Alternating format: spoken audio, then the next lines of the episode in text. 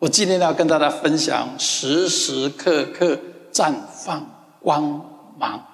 很多人因为不喜欢现况而活在沮丧当中，他不喜欢他们的同事，因此上班闷闷不乐；开车塞车了，心情不好；或是他们住在的地方不是他们理想的地方，所以因因此就焦虑、沮丧，失去了热情。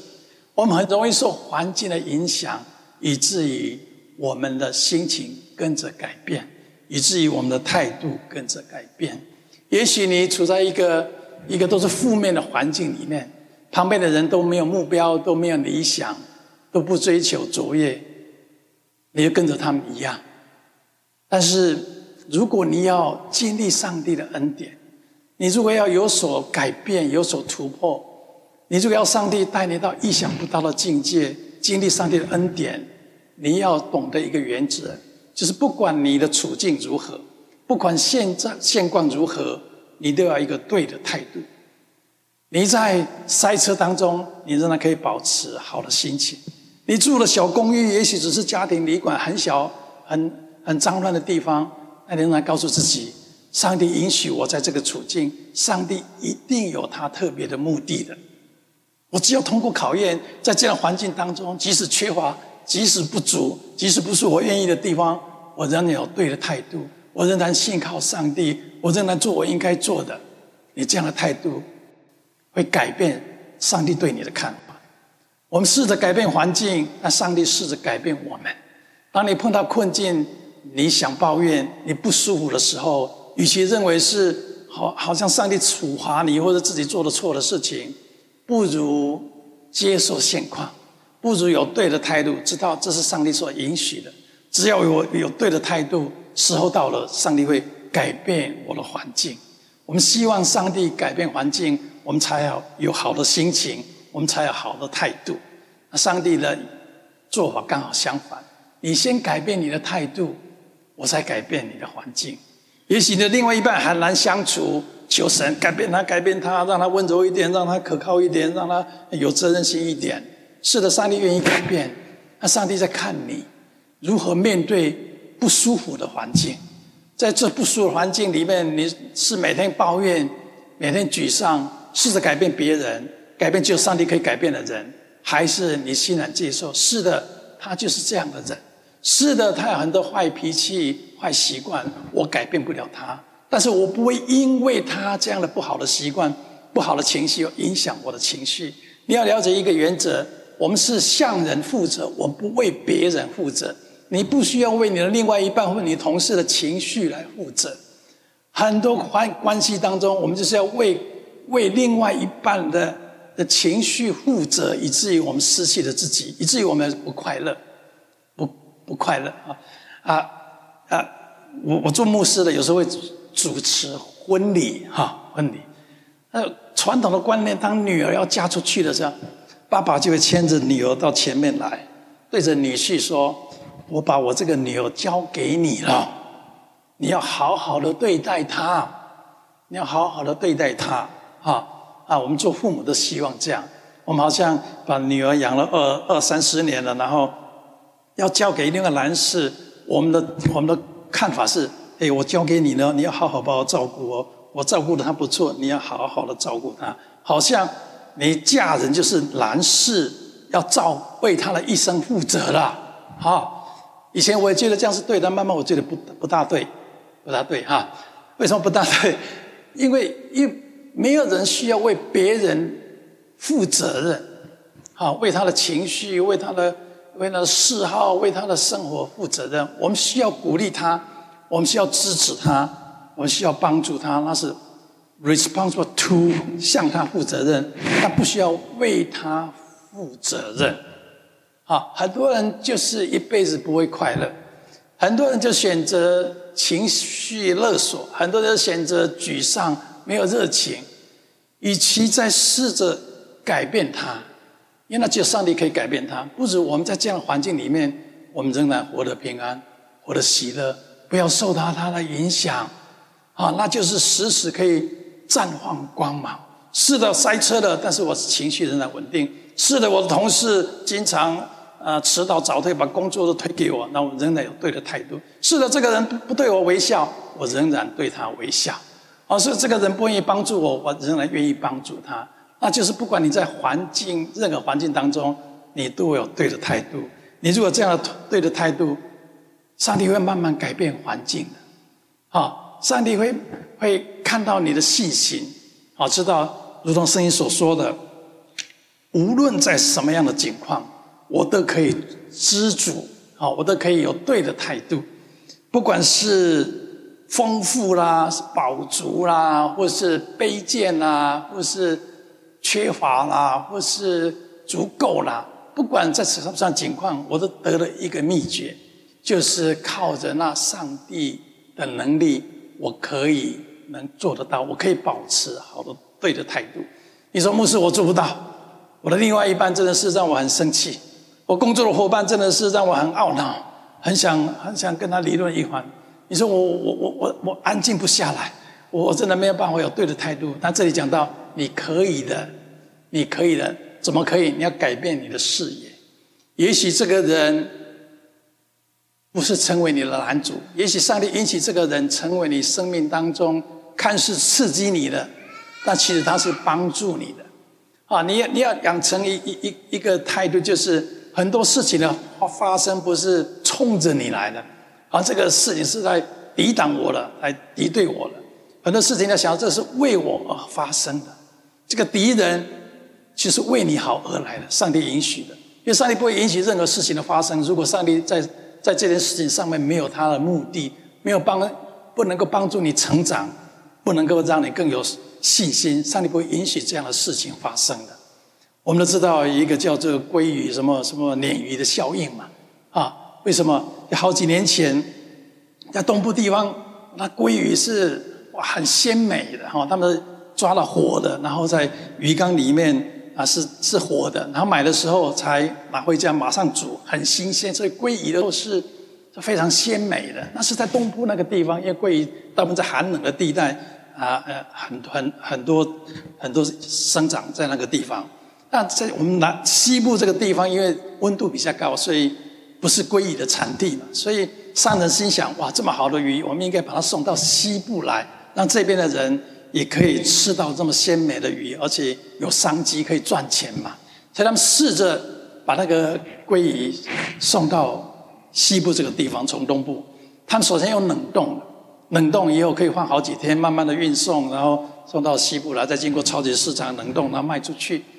那后来发现，哎，鲑鱼的那个那个品尝那个感口感跟那个新鲜度又不一样。啊，不不一样，所以虽然到西部来，但是市场打不开，因为大家觉得那个鱼好像也没有当地产的其他的鱼好好吃。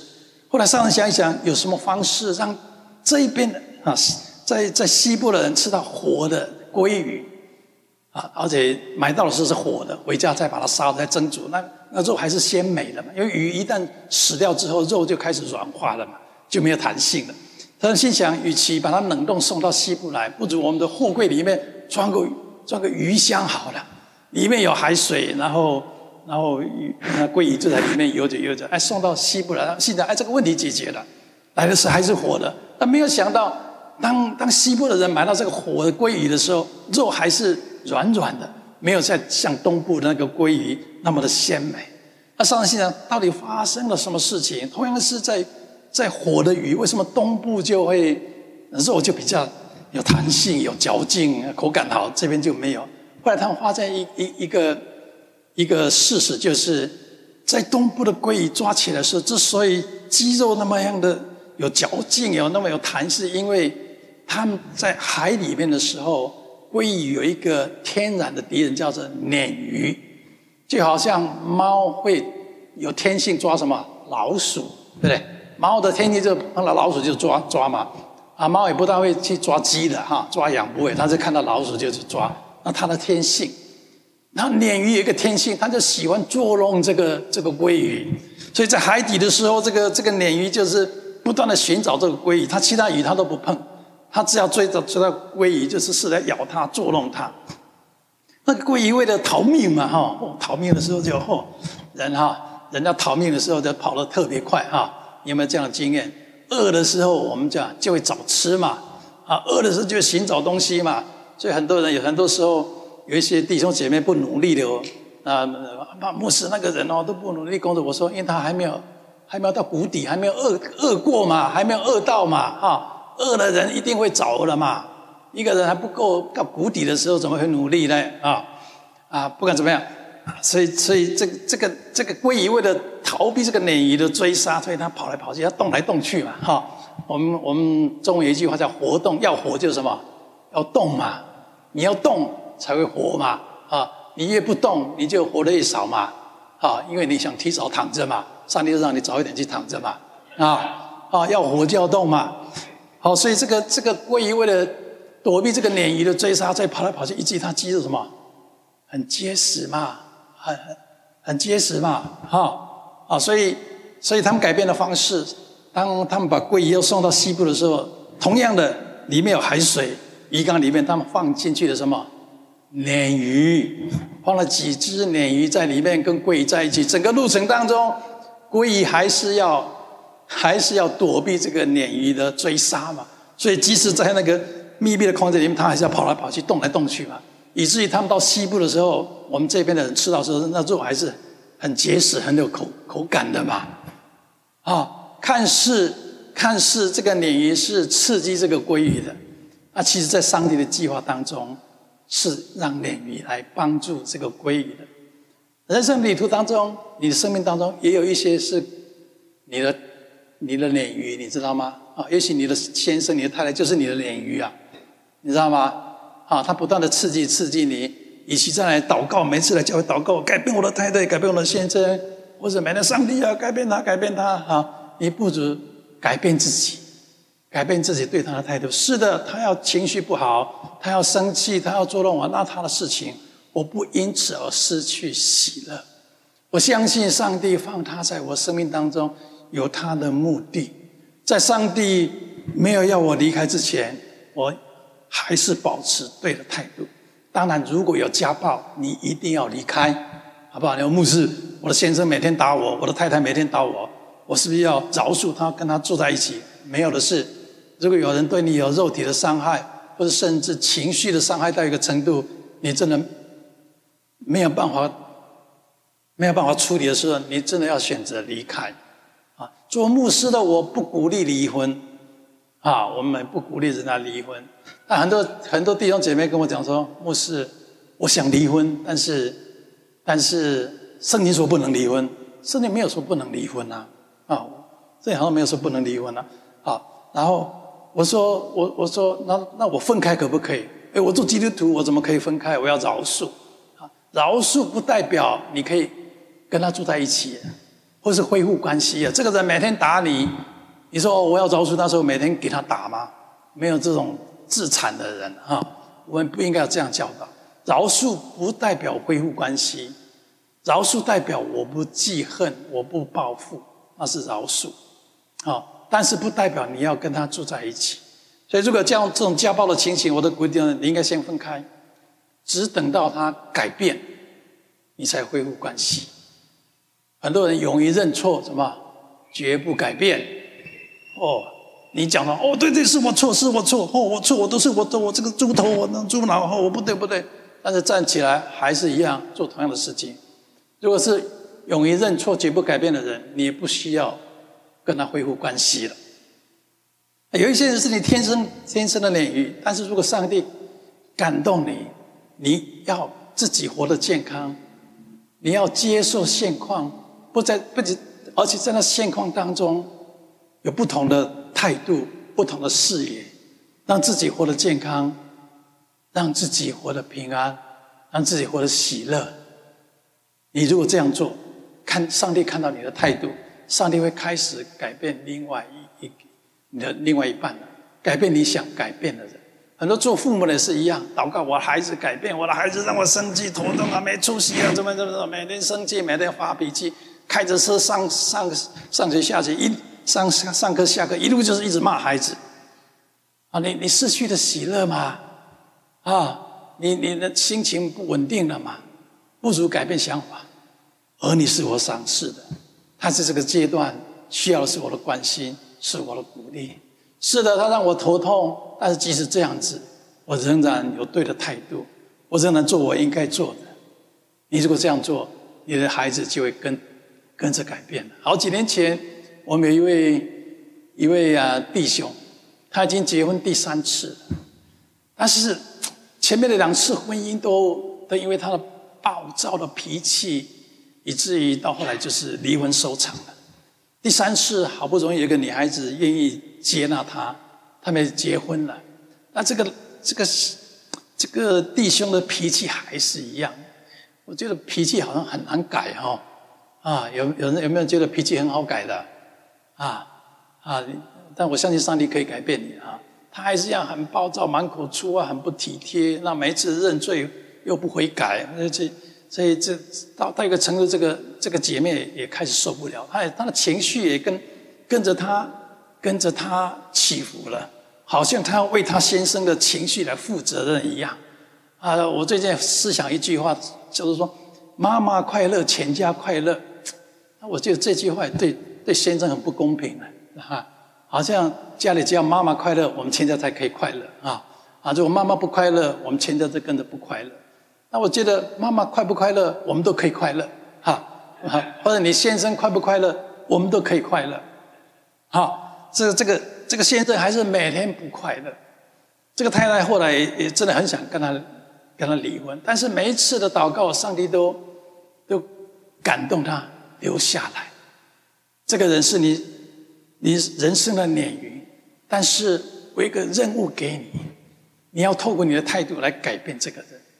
有时候，上帝把一些不我们不喜欢的人，或是把不喜欢的环境放在我们身边，其实不是为了抵挡我们，或是或是好像让我们不舒服。是的，是不舒服，但是上帝有他的目的的。他除了要改变你这个人之外，上帝要透过你的反应来改变另外一个人。啊，所以，所以，所以，这个这个姐妹就开始。改变他的态度，他听到如同我今天跟大家分享的信息。每次先生发脾气的时候，怎么样说他的生气，怎么样暴怒，怎么样啊，哭好几天，或者啊，啊没有办法上班好几天。后来他改变了，他他是他，我不需要为他的情绪负责。是的，他是我生命中的鲶鱼，但是我仍然可以活得平安。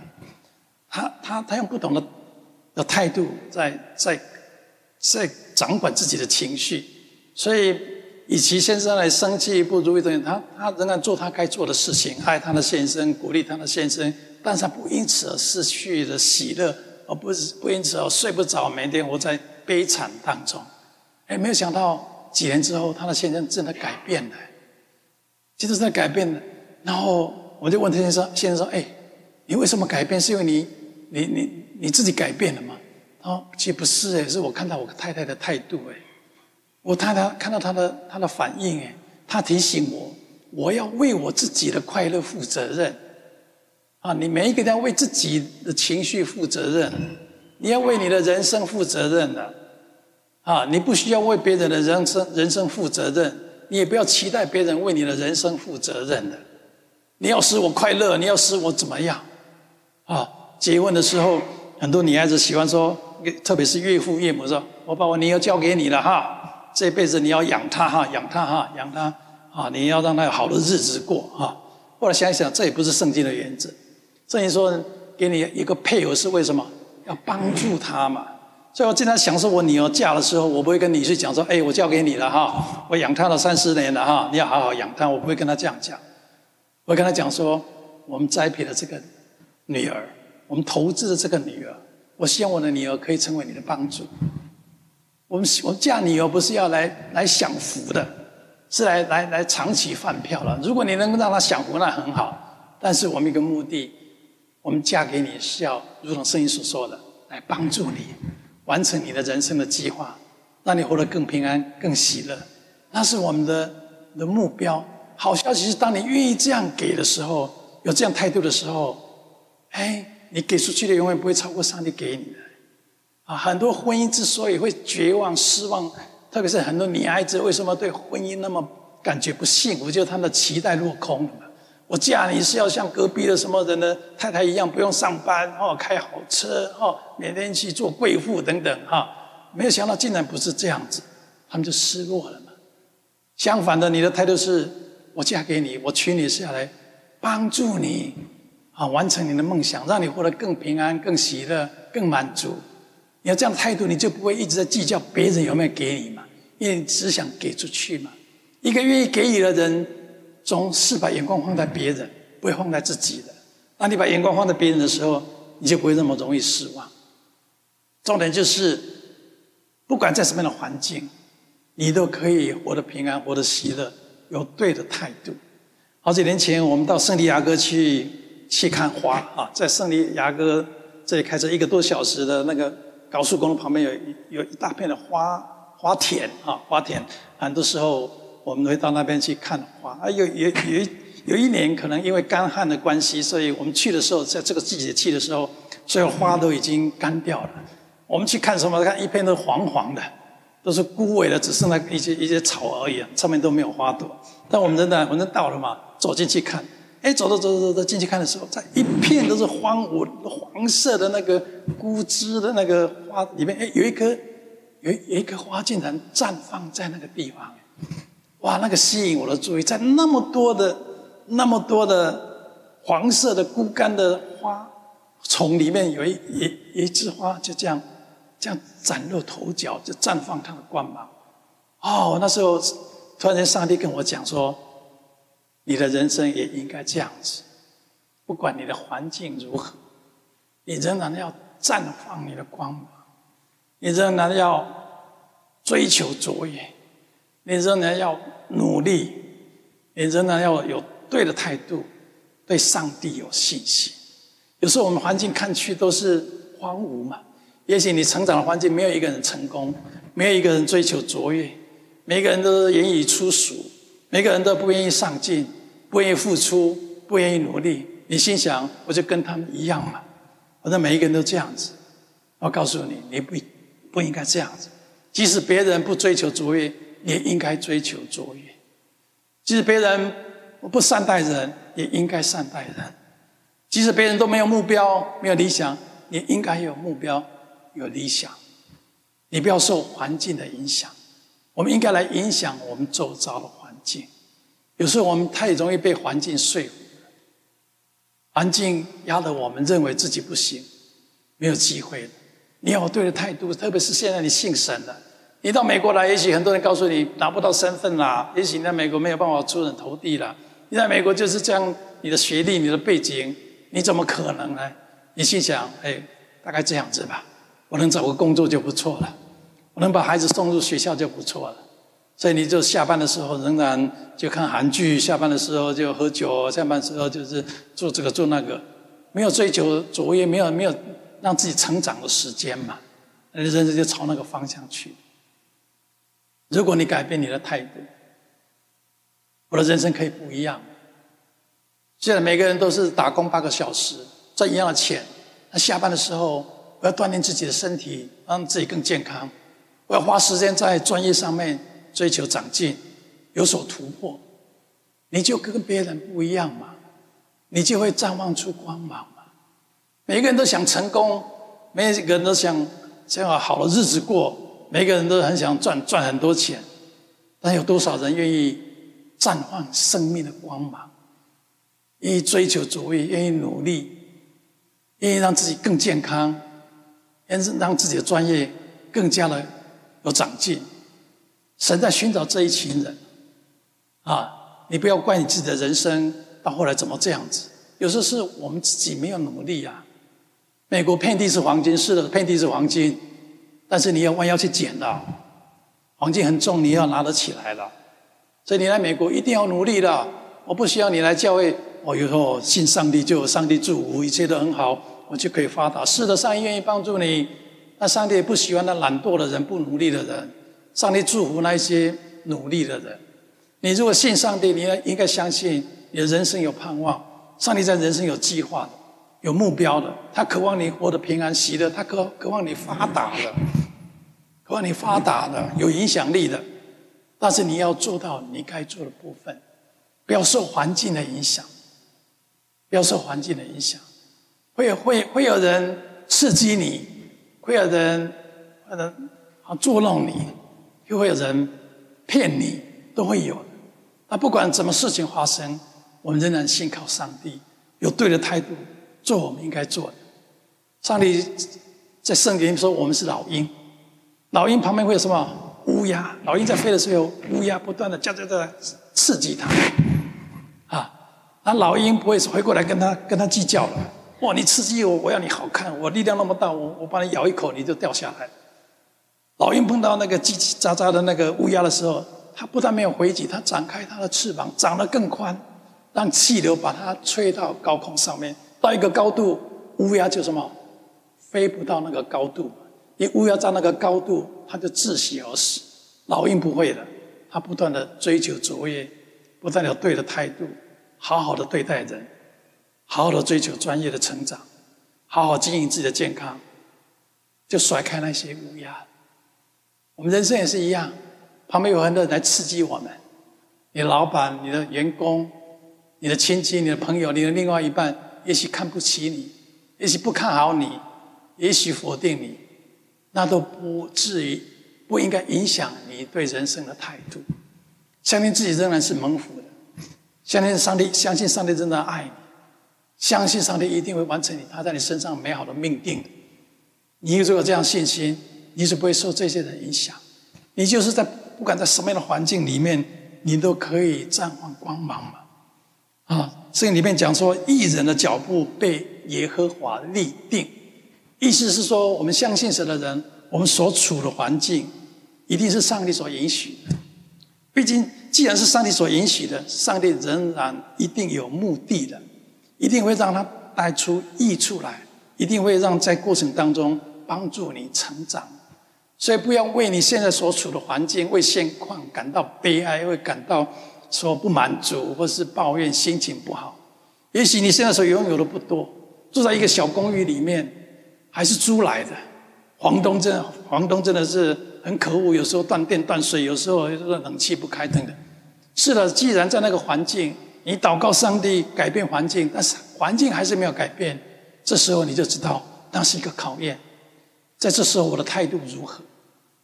我仍然保持愉快的心情，我每天早上起来仍然面带微笑，我仍然愿意帮助别人，信靠上帝，努力的做事。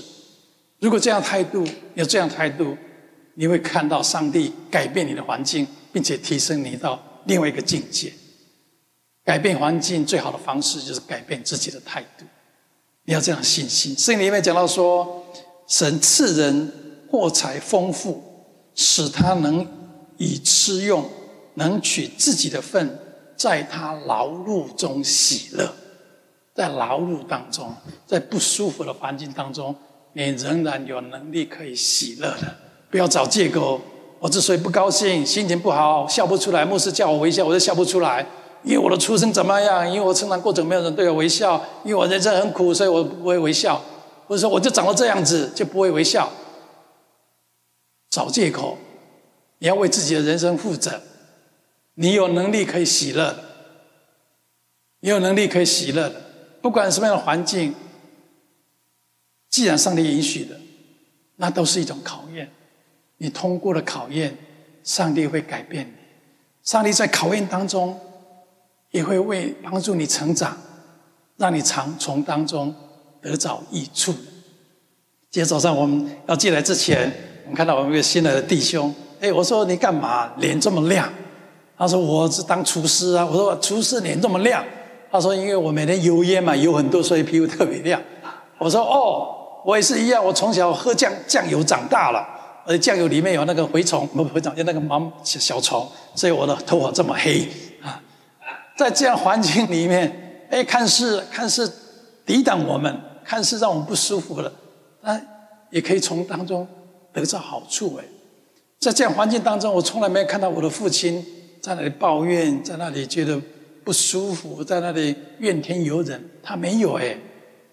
他仍然相信这是我们够用的，他仍然相信老天给我们这样的环境有他的目的的。这个环境不是冲着我们来的，是为我们预备的。如果没有那那那个环境，我今天怎么可以承受上帝要给我的祝福呢？如果没有那样的训练，我现在怎么可以吃很简单的东西呢？如果没有那种环境，我需要早上五点起来去果菜市场批发水果，怎么可以养成我现在很早起的习惯呢？我面对困难，面对不舒服的环境，我们要对的态度。今天如果你养成这样的习惯，不管在任何环境里面，你都有对的态度，饶恕旁边的人，仍然保持心平气和，不需要为别人负责，为自己负责，做对的事情，在不对的环境里面。我相信，如果你愿意这样做，我相信你会经历上帝的恩典。你不仅自己活得更平安、更喜乐，也因此可以改变别人。上帝必定浇灌他的恩惠在你身上，你必定成为那个上帝应许的得胜蒙福的人。我们把今天圣经的经节，我们来宣告一遍：义人的脚步被耶和华立定，他的道路耶和华也喜爱。我并不是因缺乏说这话，我无论在什么情况都可以知足。这是我已经学会了。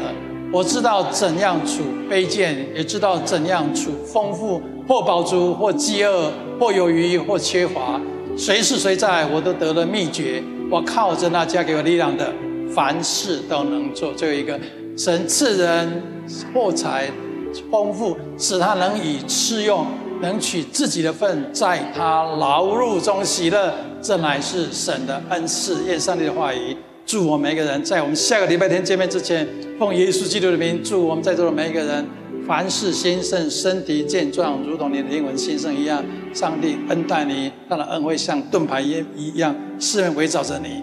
我们下个礼拜天再见。离开之前，一个人找几个人跟他说：愿上帝赐福给你。我们结束今天的聚会。